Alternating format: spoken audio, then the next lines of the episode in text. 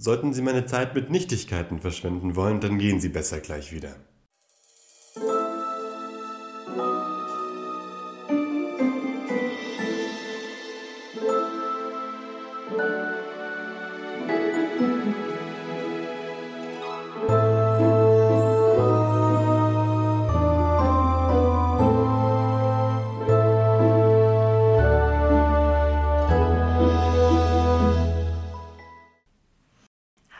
Herzlich willkommen beim Tintenklecks Podcast, dem Podcast über die Tintenwelt. Und herzlich willkommen im Jahr 2024. Uh, happy, happy New Year nochmal nachträglich von uns. Von mir eben, ich bin Anne und mir gegenüber sitzt Ruben. Ja, hallo, auch von mir, frohes Neues. Ich hoffe, ihr habt die Feiertagszeit gut überstanden und seid jetzt wieder fit in die Woche gestartet. Bei uns ist eben kein feiner und wispernder Regen, sondern eher ein kleines Stürmchen da draußen. Wir hoffen, das hört man nicht zu sehr. Ansonsten wisst ihr ja jetzt Bescheid. Ich bin schon ziemlich gespannt, was du sagst über den Eindruck von Tante Eleanor. In diesem, in deren Haus und Leben wir jetzt heute Einblicke erhalten. Ja, ich bin mal gespannt, was du sagst. Hat mich auf jeden Fall wieder sehr gefreut hier am Mikrofon zu hocken und eine neue Folge aufzunehmen. Ja. Ähm, auch einfach schön, dass wir den Podcast jetzt ins nächste Jahr mitnehmen können. Und an der Stelle natürlich äh, nochmal liebe Grüße an alle unsere schon Stammhörerinnen. ja. Von denen es ja vielleicht schon ein, zwei gibt. Das freut uns sehr, dass ihr uns so regelmäßig hört und unterstützt. Danke dafür schon mal. Wir sind im vierten Kapitel und das heißt ein Haus voller Bücher. Genau, und auch hier natürlich wie immer ein Zitat, diesmal von einem Märchen von Oscar Wilde, der wahrscheinlich ziemlich bekannt ist. Da geht es um einen Riesen, der immer wieder Kinder aus seinem Garten verscheucht und infolgedessen herrscht ein ewiger Winter in seinem Garten, der erst wieder aufbricht, als er Kinder in seinem Garten spielen lässt. Hm. Entwickelt dann auch so eine besondere Beziehung zu einem Kind. Das, auch, das Buch habe ich leider nicht gelesen. Aber soweit meine Wikipedia-Recherche. Das Besondere äh, an dem Zitat ist ja nicht so sehr das Zitat selbst. Ich glaube, das kann man ziemlich leicht auf Elinor beziehen. Also, der, dass der Riese so ein bisschen wie Elinor ist. Das Besondere ist, dass auch ziemlich am Anfang schon auf der ersten Seite die Charaktere, also Maggie und Mo, selbst Bezug nehmen auf das Märchen. Ja, das ist jetzt zum ersten Mal so, dass dieser Buchausschnitt, der da vorangestellt ist, wirklich auch in dem Kapitel Erwähnung findet.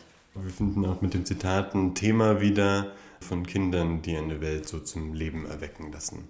Mhm. Nee, ich fand den Bezug zu, also das hat mir jetzt voll geholfen, weil ich aus diesem Zitat heraus, also ich habe das eben nicht recherchiert, das gar nicht so gewusst habe, um was es da genau geht und das finde ich passt jetzt total schön da zu Eleanor, ja.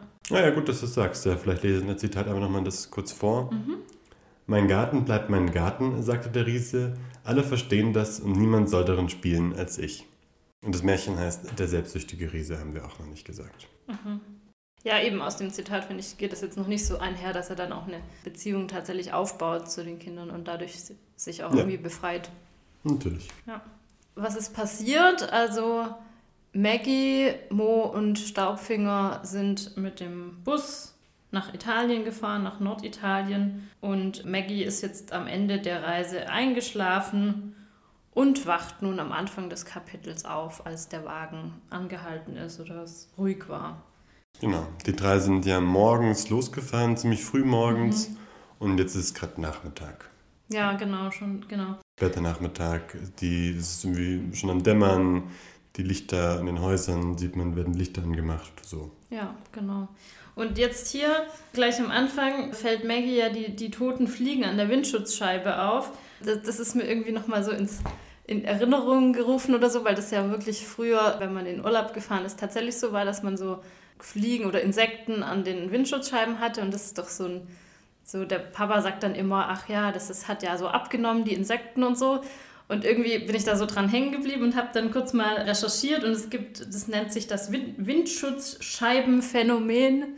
Also dieses gefühlte, ah ja, es gibt ja weniger Insekten, die man auf der Windschutzscheibe sieht und ein privater Indiz für das Insektensterben ja irgendwie ist.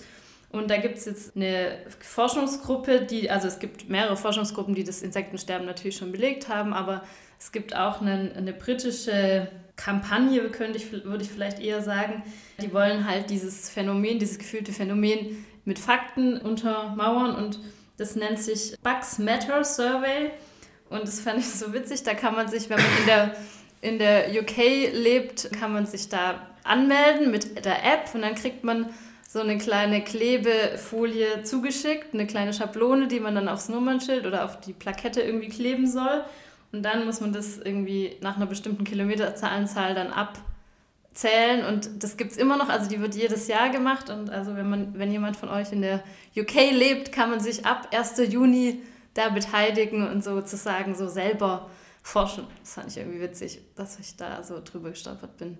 Aber eigentlich ist es überhaupt nicht relevant, aber fand ich irgendwie nur so witzig. Hm, stimmt natürlich. Da, da, sieht man vielleicht auch so ein bisschen so das Alter von dem Buch. Also, ja, genau. Das jetzt ist wahrscheinlich wirklich ein anderes Phänomen. Es war ja, also, oder? Also ich dachte, also, das wäre Fakt, dass schon einfach, dass jetzt irgendwie ein, ja, so und so viel ähm, weniger ja. Insekten einfach gibt. Absolut, absolut. Das Folge von Klimawandel und die Intrusion von natürlichem Lebensraum. Ja, also ich glaube, das ist absolut Fakt, aber wir wissen ja auch nicht ganz genau, wann das Buch spielt, aber es ist 2003 erschienen, also vielleicht vor 2003, keine Ahnung.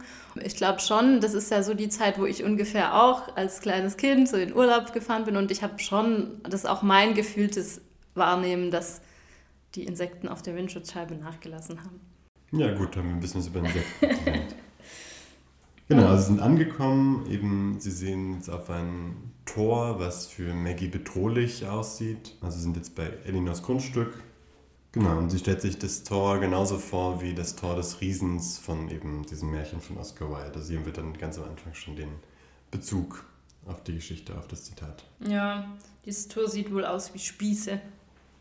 Genau, und Mo erwähnt, dass in der Nähe auch eine Burgruine sei. Mhm. Und wir erfahren auch, dass das äh, Grundstück von Elinor direkt an einem See sei. Mhm. Und ich habe dann meine, als meine Rechercheaufgabe wahrgenommen, mal zu versuchen, also wie viele Burgen gibt es, die direkt an dem Nord norditalienischen See sind, wo man dann auch quasi jenseits des Sees theoretisch auch irgendwie Lichter sehen könnte. Also wo man dann auch sagt, das ist eine Burg ähm, und gegenüber von dieser Burg müsste dann irgendwie ein Dorf sein. Weil so beschreibt es ah. äh, Maggie, dass sie gegenüberliegend ja. eben so Lichter sieht. Und dass man halt quasi die Ufer jeweils erkennen kann, weil der See nicht so groß ist. Genau, also dass man das eben der See darf nicht so groß sein. Also es gibt auch, also wenn man sich jetzt eine Karte anguckt, die Seen sind ja häufig so ein bisschen länglich. Mhm. Also da gibt es natürlich, irgendwie muss es an naheliegenden Ufern sein. Mhm. Mhm. Ja, das heißt, so gibt man ja schon ein paar Indizien. Und auch, wir haben ja schon relativ bald, also ich habe da ein bisschen recherchiert und ich dachte erst irgendwie, vielleicht ist es ja ähm, Lecco am Komasee, das mhm. könnte passen.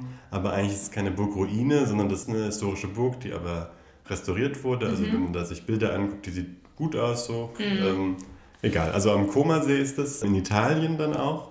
Aber dann dachte ich, als ich ein bisschen weiter gelesen habe, so, hm, das ist ja auch unplausibel, weil an diesem Tor ist ein Schild, da steht Privatbesitz, Zutritt für Unbefugte verboten. Mhm. Das ist ja nicht auf Italienisch, sondern es wird uns ja so dargestellt, als wäre es auf Deutsch. Maggie liest es ja auch. Wir, also klar, vielleicht kann Maggie Italienisch, aber es wird ja nicht etabliert, dass sie fließend Italienisch kann, dass sie es aber verständlich macht.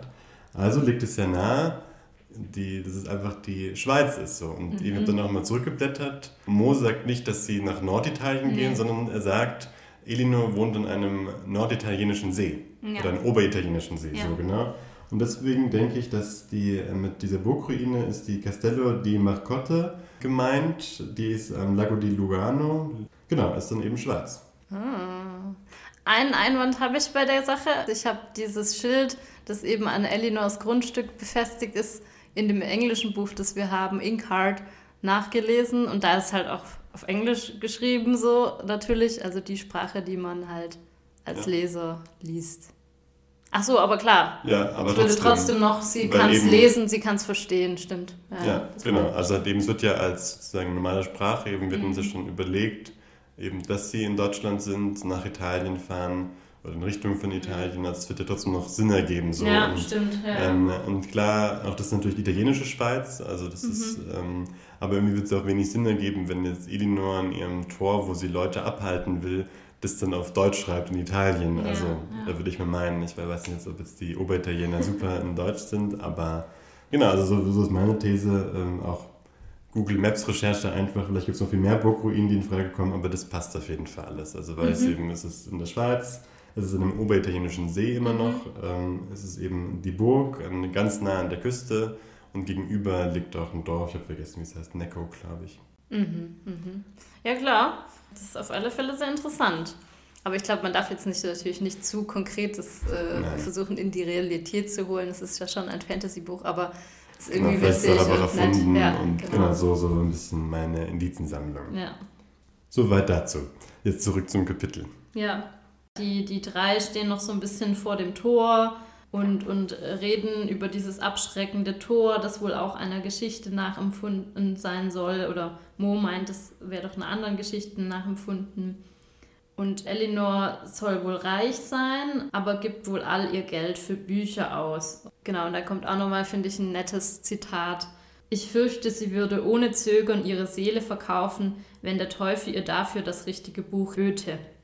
Ja, aber davor sagt Mo noch, eben bezieht auch den selbstsüchtigen Riese auf Elinor. Also er meint, okay, Ah, das, das Tor passt nicht so sehr zu der Geschichte seiner Meinung nach, aber eben das Elinor passt, passt Ah, ja. gut zum, Ja. zum Riesen. Und dann eben kommt das Schild, eben Zutritt für Unbefugte verboten. Mhm. Aber Mo interessiert es nicht und öffnet trotzdem das Tor. Und dann gehen sie auf Elinors Grundstück. Irgendwie kommt dann nochmal raus, dass Staubfinger Angst vor Hunden hat. Er hat äh, Sorge, dass hinter diesem hohen Tor irgendwie Hunde sein würden. Und dann laufen sie durch einen sehr verwilderten Garten eben mit Tannen und Kastanienbäumen. Und so leicht einen Berg hoch, habe ich es irgendwie verstanden, durch einen Tunnel aus Zweigen und kommen dann oben auf einem kleinen Platz an, wo auch dann wieder Rosen sind und ein riesiges Haus steht. Maggie gibt es gleich auf, die Fenster zu zählen, also es müssen sehr, sehr viele sein. Es parkt ein grauer Kombi vor der Tür und eben das Haus ist so ockergelb und hat grüne Fensterläden, die alle geschlossen sind. Und ich finde es auch so nett, die Haustür sieht wohl aus wie ein zugekniffener Mund in Maggies Vorstellung. Ja, das finde ich auch so nett. Also auch hier sehen wir wieder, dass so Maggie ihre Gefühle in diesem Moment so auf so Gegenstände projiziert. Also Mhm. hier, das, ist, das Haus ist nicht einfach ein großes Haus, sondern es ist ein ganz verschlossenes Haus, so fast Mhm. schon auch wieder menschenähnlich so. Ich finde das so ganz schön, wie damit und ja auch mit dem, mit dem Schild und was Mo über Elinor erzählt, so wie so als Charakter so aufgebaut wird. Also Mhm. wir, wir kennen sie noch überhaupt nicht, haben sie nicht getroffen, aber trotzdem wird so allerlei Fakten und eben sie wird so, so aufgebaut. Ja, Also so, wir sind eigentlich, wir sind so ein bisschen so größer als ein Mensch schon gerade so und wir sind so ganz gespannt, was Wie passiert sie jetzt? jetzt? So, wie, wie ist Ja. jetzt, genau. ja. Jetzt sind wir vor der Tür und sehen jetzt dieses Schild. Sollten Sie meine Zeit mit Nichtigkeiten verschwenden wollen, dann gehen Sie besser gleich wieder. Also auch der Satz, den wir für die heutige Folge als Anfang gewählt haben. Also es ist an einem, in einem kleinen, hinter einem kleinen vergitterten Fenster steht das, steht das Schild. Warum haben wir das Kapitel oder warum haben wir das gewählt? Also ich finde, es passt halt eben, ich finde, es passt sehr gut zu Elinor und beschreibt so ein bisschen ihre Art. Genau, es passt halt irgendwie so zu dem Kapitel, es fasst es halt so ein bisschen zusammen, worum es geht, so ein bisschen die Art von Elinor, die sich durch alle Teile des Kapitels zieht. Und ich finde es auch immer witzig, so, das, so die Folge anzufangen. Kleine äh, Ausladung. Elinor öffnet die Tür nach einer Weile und es tritt eine ältere Frau heraus. Also Maggie beschreibt sie uns als älter wie Mo, wobei sie eben nicht so gut darin ist, Erwachsenenalter einzuschätzen, sagt sie auch. Ähm, Es ist ja auch eine Tante ihrer Mutter, oder? Also von, von Maggies Mutter. ja, Also Genau. wäre es dann wahrscheinlich eine Generation einfach über Mo. naja, ach so, eine Tante. Ah ja, stimmt, das ist eine Großtante. Ja, klar. Genau, Ja, Also, sie nennt sie zwar immer Tante Mhm, Elinor, aber äh, Ja, ja. eigentlich ist es natürlich ihre Großtante. ja, also es ist schon auch realistisch, dass Ja. sie älter ist. Ja. Genau, das Gesicht sieht aus wie eine Bulldogge. Sie trägt einen mausgrauen Pulli und einen aschgrauen Rock. Dazu eine Perlenkette und Filzpantoffeln. Genau, also sie trägt keine Farben, fand ich auch Mhm. spannend. Also gerade so in Bezug auf so die Beschreibung auch von Capricorn und seinen Männern aus dem letzten Kapitel. Genau, sie hat auch eben graue Haare und als ob sie die so ganz spontan hochgesteckt hätte. Ich finde, man kann es aber so sich so richtig gut vorstellen, wie die Person aussehen muss irgendwie, finde ich. Ja, sie ist schon fast ein bisschen überzogen. So. Sie ist so ein bisschen so sehr, wie so ein Bösewicht wird sie ein bisschen aufgebaut, also wie so eine Hexe fast schon. Ja, klar, aber also genau, sie ist ja auch eine vielleicht widersprüchliche Persönlichkeit oder eine. Ja. Man weiß nicht so genau, wie man Eleanor vielleicht finden soll. Genau, und sie ist dann so, Herrgott Mortimer. Und ganz überrascht, dass wie Mo da vor der Tür steht. Und ich finde es irgendwie nochmal krass. Also sie hat offensichtlich Mo nicht erwartet.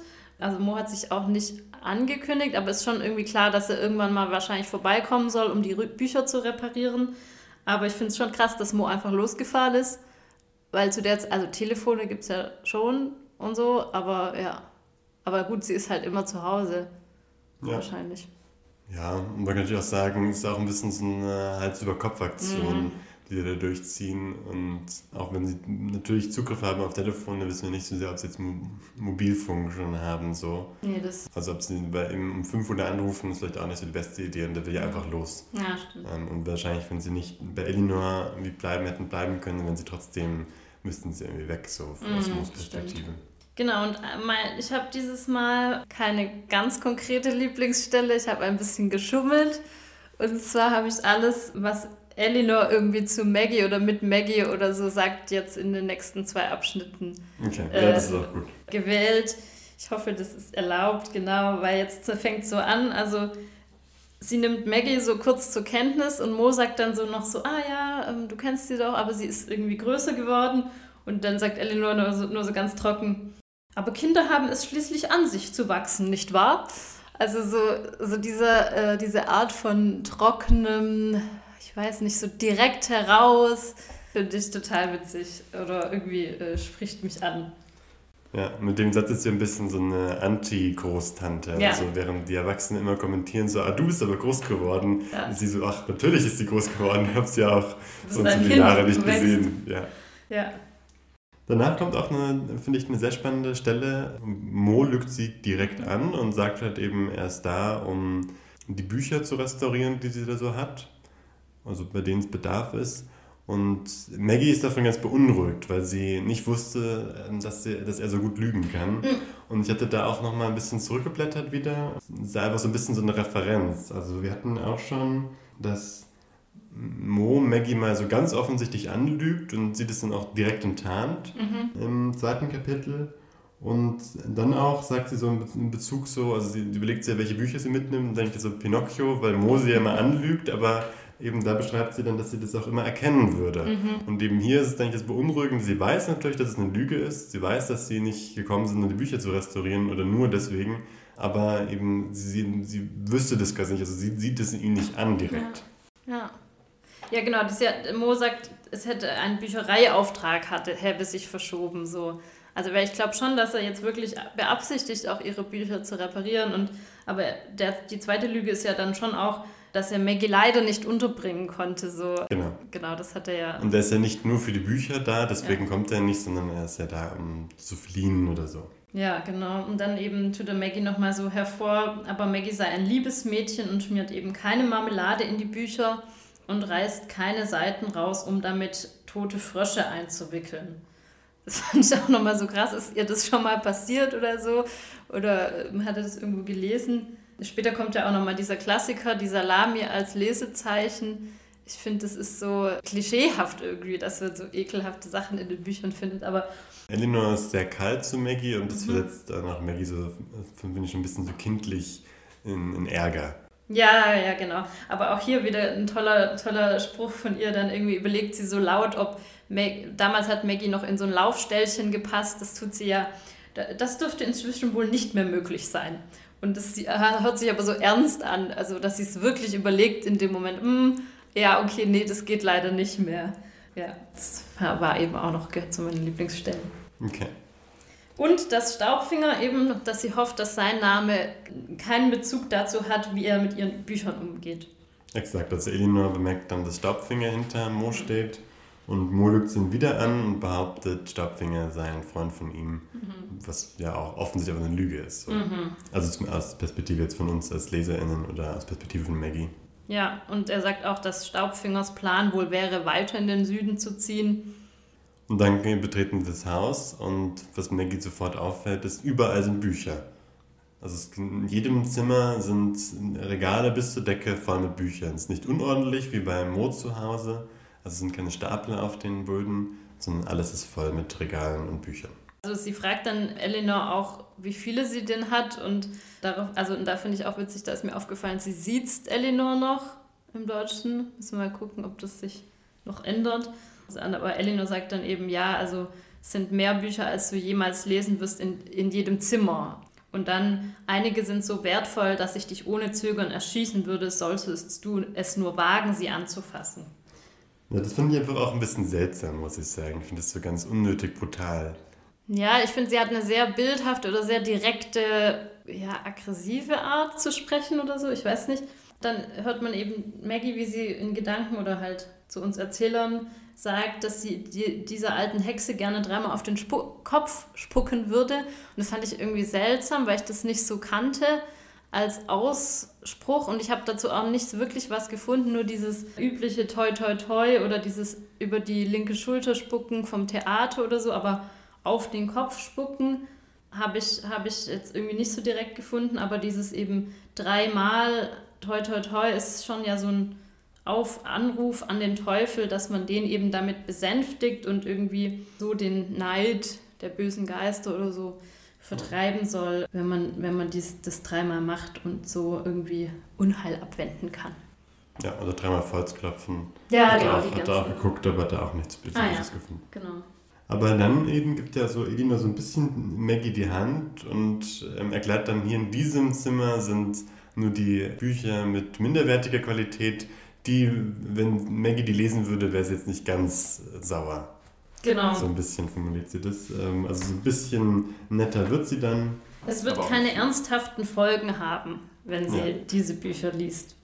Genau, und dann kommt auch noch ein, ein tolles Zitat, als Maggie eben dann diese Räume betritt und sieht, wie viele Bücher Eleanor wirklich hat und dass wirklich hinter jedem dieser Zimmer, die sie oder Fenster, die sie von draußen gesehen hat, wirklich Unmassen von Büchern sind in schönen, ordentlichen Regalen, alles ganz fein säuberlich, kommt nochmal der, der Satz, Maggie hatte immer geglaubt, dass Mo viele Bücher besaß. Nachdem sie Eleanors Haus betreten hatte, glaubte sie das nie wieder. Das finde ich auch ein klasse Spruch. Ja, das ist auch, auch so ein bisschen kindlich auch, so dass die dann so total geflasht ist davon, wie viele Bücher das sind. Obwohl ich glaube auch da, wenn man jetzt, also so wie es anhört, Eleanor hat ein riesiges Haus, das ist voll Büchern aber Maggie kennt ja Bibliotheken. Ja. Also wenn man sich überlegt, jede Universitätsbibliothek, da kommst du rein und da sind einfach ein paar Millionen Bücher. So viel wird Elina definitiv nicht besitzen. So.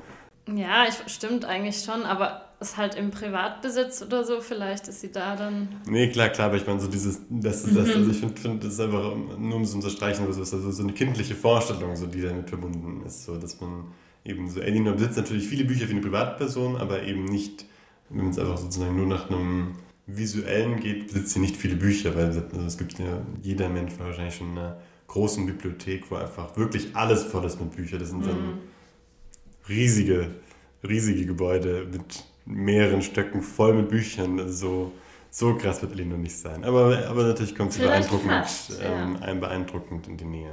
Genau, und offensichtlich ist eben Elinor sehr, wird sehr schnell aufbrausend oder in Rage, wenn sie darüber nachdenkt, was man alles mit Büchern ähm, Ungeeignetes anstellen kann und so. Das ist, da regt sie sich ganz schnell auf und das, ähm, das ist ein großes Thema für sie, sorgsam und ordentlich mit den Büchern umzugehen. Und dann kommen sie vor die Tür von der eigentlichen Bibliothek. Also es ist ja überall sind Bücher, aber auch das Haus hat nochmal extra eine Bibliothek. Und an der Tür ist ein Anker gemalt, um den sich ein Delfin windet. Und da jetzt kommt meine Lieblingsstelle. Also ich fand eben Elinor erklärt dann, dass das das Zeichen von einem berühmten Drucker ist oder war. Und Maggie antwortet dann eben so sehr, ich finde so ein bisschen so sassy, so ein bisschen mhm. schnippisch, fast schon besserwisserisch. So, ich weiß, sagte Maggie. Aldus Manutius erlebte in Venedig. Er hatte Bücher gedruckt, die gerade so groß waren, dass sie gut in die Satteltaschen seiner Auftraggeber passten. Ach ja? Elinor runzelte irritiert die Stirn. Das wusste ich nicht. Auf jeden Fall bin ich die glückliche Besitzerin eines Buches, das er eigenhändig gedruckt hat, und zwar im Jahre 1503. Sie meinen, es stammt aus seiner Werkstatt, korrigierte Maggie. Und das fand ich einfach so, so ein bisschen witzig. Also so Maggie, so natürlich mit sehr so Nischenwissen, ja. so, so punkten kann und so diese sehr strenge Frau so etwas ähm, übertrumpft und das finde ich auch einfach. Also ich glaube, ich bin aber ziemlich ein Maggie-Fan und deswegen ist es so eine Lieblingsstelle, weil sie hier so sehr scheint in, in, ihrem Charakter. Ja, und Eleanor muss dann gleich so gegensteuern mit ihrem Besitz oder so. Ich besitze dieses Buch. Es kommt ja später auch nochmal, dass sie dieses Buch besitzt und so. Also das ist schon irgendwie wichtig, dass sie das auch, dass es ihr gehört irgendwie dabei auch. Genau. Hast du da was zu dem, dem Druck herausgesucht? Nee. Ich habe dann nämlich nochmal nachgeguckt, ob das denn stimmt oder so. Und genau tatsächlich ist das einfach ein Drucker und Verleger, der eben in Venedig gelebt hat und griechische Texte vor allem verlegt hat. Und dieser Anker und der Delfin, da hatte ich mir irgendwie im Kopf, als ich das so gehört habe, gelesen habe, hatte ich irgendwie so, so Tattoo-Art-mäßig, so kitschig, irgendwie so ein Bild im Kopf und habe schon gedacht, ah nee, das kann irgendwie nicht richtig passen. Und dann habe ich jetzt eben auf Wikipedia nochmal gesehen, wie das Logo wirklich in echt aussieht. Ich kann es ja auch vielleicht mal auf Instagram noch teilen. Einfach das Foto äh, als Begleitmaterial zur Folge, weil ich finde, das gibt schon nochmal einen anderen Eindruck davon, was das, okay. was das heißt. Und eben dieser Anker und der Delfin, also der Anker steht für Langsamkeit und der Delfin für Geschwindigkeit. Und dazu gibt es den lateinischen Ausspruch Festina unte oder so Eile mit Weile, jedenfalls auf Deutsch. Fand ich nochmal so als, als Bedeutung ja. oder Motto irgendwie ganz schön. Ja, meine Assoziation mit Delfin und Anker war gar nicht so sehr Richtung Tattoo-Art, sondern mehr so Richtung eine christlichen Symbolik. Ja, also klar, ein Delfin ist kein Fisch, aber ähm, eben Anker und Fisch sind ja beides auch ja. einfach christliche Symbole, was ja vielleicht auch so in die Zeit passen würde. Also jetzt mhm. Anfang 16. Jahrhundert in Italien, klar. Klar, ja. Also war meine Assoziation, aber ja, kannst du beide nochmal auf Instagram anschauen. Und dann auch wieder von in meine Kategorie Lieblingsding. Durch diese Tür ist noch nie ein Kind gegangen. So zu Maggie, als sie da der, äh, eben jetzt auch in die, in die Bibliothek folgen möchte. Der Deal ist jetzt, dass sie immer drei Schritte Abstand halten soll von den Regalen. Dann darf sie eben auch mit rein und Maggie ärgert sich halt und will eigentlich jetzt erst recht sagen, nee, dann nicht oder so, aber die Versuchung war stärker als Maggies Stolz und dann äh, gibt genau. sie dem bei. Das ist ja so ein bisschen die Retourkutsche jetzt von Elinor, dass mhm. sie eben weiß, Maggie interessiert sich sehr für Bücher und ihre großen Schätze kann sie eben nur dann sehen, wenn sie so eine unsinnige Regel befolgt und rächt sich da so ein bisschen bei meinem Eindruck für Maggies Besserwisserei. Und dann betreten sie die Bibliothek und sie wird uns sehr prunkvoll oder sehr auch, ich habe so eine alte Bibliothek, wie man es irgendwie auch aus so Bildern oder so kennt. Ja, also ich, ich konnte das auch sehr gut nachvollziehen. Ja. So. Also ich, ich kenne das auch, dass, also ich war auch letztens in so einem Ausstellungszimmer, also war auch halt, ich sag mir alles gar nicht, aber so ganz viele so uralte theologische Bücher einfach waren, bin schon einfach so, so beeindruckend, dass diese ganz vielen verschiedenen Bücher die teilweise nämlich schon zerfallen sind. Du hast dann diese Lederbücher, die so ganz so zusammengezogen sind und irgendwelche alten Karten und so. Und das finde ich schon, macht schon einfach so, das, das macht so unmittelbar so einen Eindruck, so, boah, da ist so viel an Wissen, was man jetzt mhm. hier sich aus den Regalen ziehen könnte. Also fand ich das, ähm, eben beschreibt natürlich Maggie so noch mal gut, in ihrer Wissbegierigkeit auch. Aber eben für mich war das total gut nachvollziehbar. Ja, ja. Und ich finde aber, wie es beschrieben ist, ist es, wirkt es trotzdem nicht verstaubt, sondern schon irgendwie modern. Also zum Beispiel finde ich richtig schön, ist wohl so eine blaue Decke, von der dann winzige Lämpchen, Lampen herunterhängen und das sieht aus wie Sterne und so. Also ich, ich stelle mir das schon ordentlich und sauber auch irgendwie vor und auch gar nicht so dunkel, obwohl es eigentlich ja dunkel sein muss, aber in meinem Kopf ist es nicht so dunkel, sondern echt hell und, und, und, und freundlich, so vom Eindruck. Ja, also einfach eine sehr aufwendig gemachte Bibliothek. Mit Leitern für die Regale, auch natürlich Regale bis zur Decke von Büchern und Vitrinen, wo Bücher aufgeschlagen liegen. Mhm. Die besonderen Stücke wahrscheinlich. Und eines dieser Bücher ist dann besonders faszinierend für Maggie. Sie sieht ein Buch, wo wo sie dann auch schon mehr zur Buchmalerei erklärt uns. Also Elinor erklärt uns mehr zur ja. Buchmalerei. Also Maggie ah, ja. beschreibt uns erstmal, oder Maggie beschreibt, was sie da sieht. Und es sind verschiedene Bilder, unter anderem auch ein Drache, der Blüten ähm, aussprüht und das, das ähm, es gibt Ah. ja immer eine kleine Illustration am Ende von dem Kapitel. Im letzten Kapitel war das zum Beispiel ein Bücherstapel oder beim vorletzten Kapitel und eben hier am letzten hier ist jetzt eben genau dieser Drache, der so Blüten. Witzig.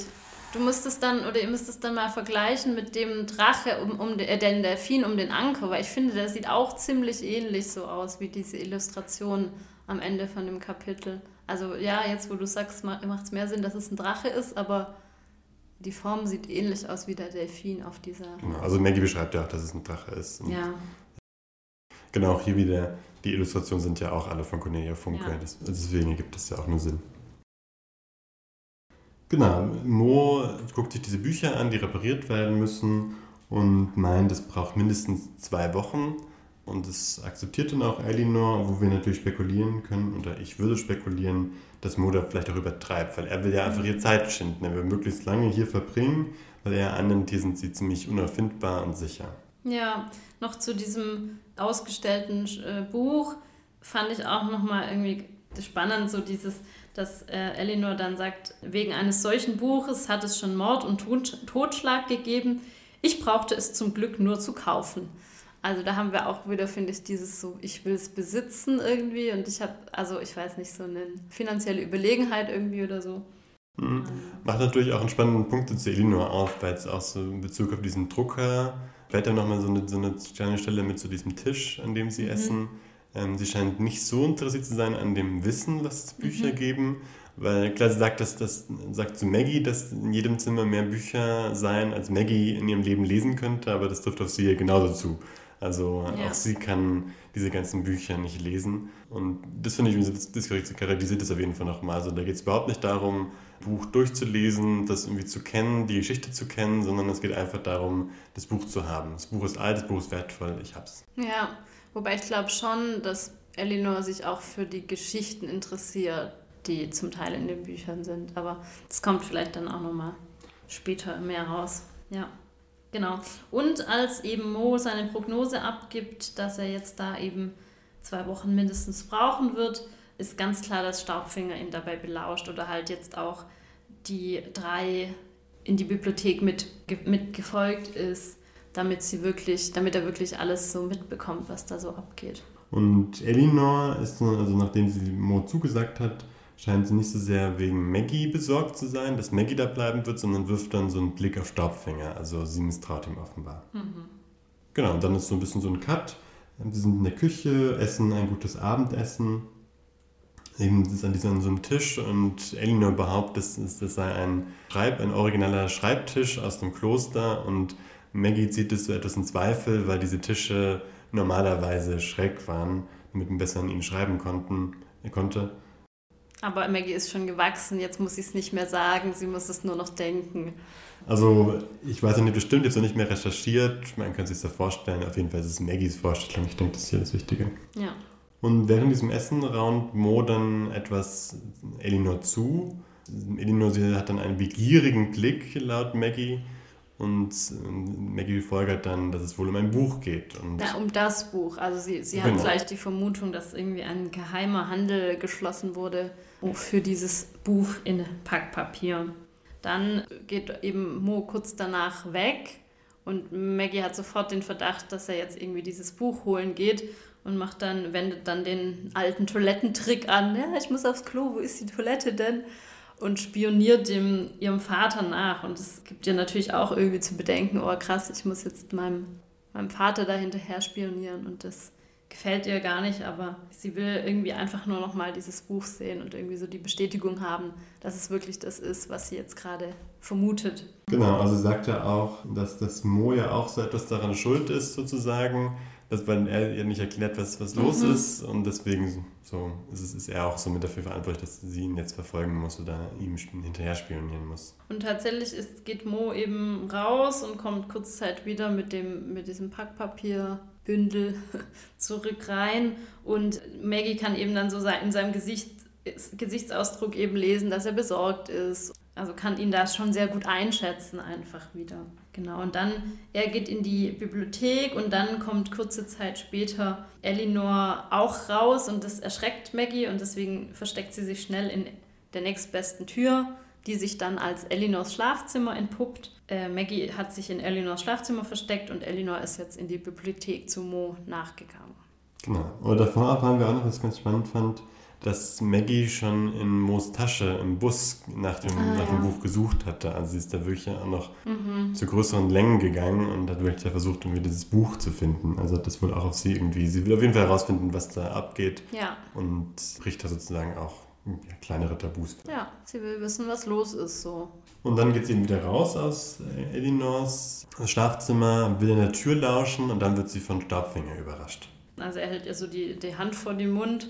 Also schon auch irgendwie ein bisschen grob. Oder es hat ja auch wehgetan, kommt ja auch später, dass er sie... Das, nee, sie sagt, dass, dass er etwas zu fest gedrückt hätte. Ja. Sie sagt nicht, dass es wehgetan hat, aber ja. Ja, genau. Also hört sich jedenfalls nicht so nett an oder nicht so Nee, sanft. ist auf jeden Fall sehr grob für hört sich das an für mich. Also nicht, dass er hält ja nicht die Hand vor dem Mund, sondern er hält den Mund zu, Ah ja, damit, ja. sie nichts, damit sie nichts Ja. sagt. So. Ja. Und dann unterhalten sich eben Staubfinger und Maggie kurz vor der Tür. ja, genau. Also er will wissen, ob was Maggie beobachtet hat. Also er hat sie sofort durchschaut, dass sie ihm nachspioniert und will halt jetzt auch wissen. Und es war ja vorhin auch schon so, dass er unbedingt mitbekommen wollte, was Mo da für Deals mit Eleanor bespricht und jetzt eben auch wieder, er will auch genau wissen, wo dieses Buch ist. Und Maggie lügt Staubfinger erst noch so an, aber er, äh, Staubfinger sagt dann halt, dass Capricorns Männer oder Capricorn Mo töten wird, wenn er das Buch nicht bekommt.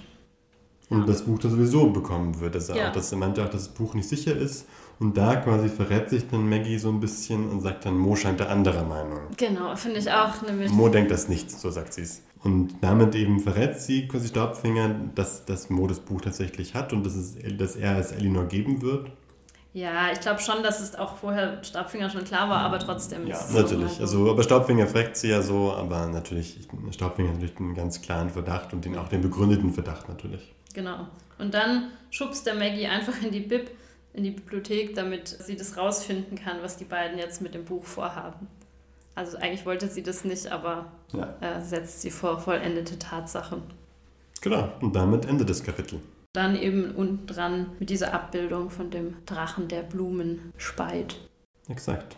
Und dann bleibt für uns nur noch übrig, eine Bewertung abzugeben, zu geben, wie immer. Am Ende vergeben wir bis maximal 10 Tintenklecksen. Wie viel hast du denn dieses Mal vergeben? Ich habe dieses Mal sieben von zehn Tintenklecksen vergeben. Ich glaube auch einfach, weil noch nicht so viel voranschreitet oder es ist jetzt noch nicht so viel, es ist sehr viel so, oh, da wird was kommen, oh je, was wird da wohl passieren, also so Spannungsaufbau. Genau, das, dafür gibt es so ein bisschen Abzug sozusagen, aber ich finde eben Eleanor so witzig, oder nicht witzig, ist auch nicht das richtige Wort, aber einen spannenden Charakter. Ja, das fand ich einfach interessant, sie jetzt aus einem erwachsenen Blick nochmal so kennenzulernen. Mhm. Wie fandst du denn das Kapitel? Also eben für mich war es das beste Kapitel bisher. Ich habe 8 von 10 Punkten vergeben, also ich bin noch etwas konservativ bei einer Bewertung. Aber ich glaube, diesmal fand ich so den Aufbau einfach sehr gut. Ich finde, am Anfang wird sehr gut zur Spannung aufgebaut. Also wir erfahren eben ganz viel über Elinor, das hatte ich ja auch schon gesagt. Und sie wird so als Charakter, so auch so wie Cornelia Funkel das auch ganz gut gemacht oder auch schon in anderen Kapiteln gut gemacht hat, so ganz mysteriös und offen. Wir wissen gar nicht so viel und dann eben kommt diese Person und finde ich, das fällt dann so, diese Spannung fällt dann so erst in sich so ein bisschen zusammen, weil ich muss sagen, ich empfinde Elinor so ein bisschen schon fast als albern. Sie ist so ein bisschen so ein, fast schon überzogen, wie sie da so ist. Und dann eben so ein bisschen so damit so einen kurzen Moment der Entspannung, wo wir eben Sachen mit Bücher lernen und so weiter. Aber dann eben wird es nochmal so richtig, dann los, es wird nochmal richtig so Spannung losgetreten mit eben diesem ganzen Maggie spioniert Mo hinterher und dann kommt Staubfinger und dieses Buch ist dann wieder da und wir sind sozusagen wieder mitten in diese eigentliche Geschichte geworfen. Und eben dieser Aufbau, dieser Spannungsverlauf, den fand ich sehr gelungen und deswegen, ja, das ist bisher das beste Kapitel in meinen Augen. Wow. Ja, nicht schlecht, sehr gut. Ja, das war nämlich tatsächlich auch meine Frage noch an dich, was du von Eleanor hältst. Aber das hast du jetzt auch schon. Ja, ich glaube, sie ist mir einfach ein bisschen so zu hexenmäßig. Ja. Also die böse Hexe und Und hast du schon eine Prognose, welche Rolle sie noch spielen wird? Mm, Also jetzt, wo ich so spontan drüber nachdenke, ich muss sagen, ich, ich mache gar nicht so viel Prognosen, wenn ich es so lese, dann, dann, dann denke ich da gar nicht so viel drüber nach. Aber ähm, ich kann mir gut vorstellen, dass sie so ein bisschen dieser neutrale Charakter ist, der seine eigene Motivation hat und dann so ein bisschen in der eigentlichen Story so dazwischen funkt. Hm. So wäre mein, meine Idee. Sie hat ja, hat, will ja diese Bücher und sie hat ja vielleicht auch einfach, so wie Capricorn, auch Interesse an diesem Buch. Vielleicht gar nicht unbedingt jetzt so eine gute Verbündete von Mo und Maggie wäre so meine Vorstellung. Mhm. Die ist, scheint ja auch selbstsüchtig so zu sein mhm. in einem mhm. gewissen Maß, so wie der Riese eben.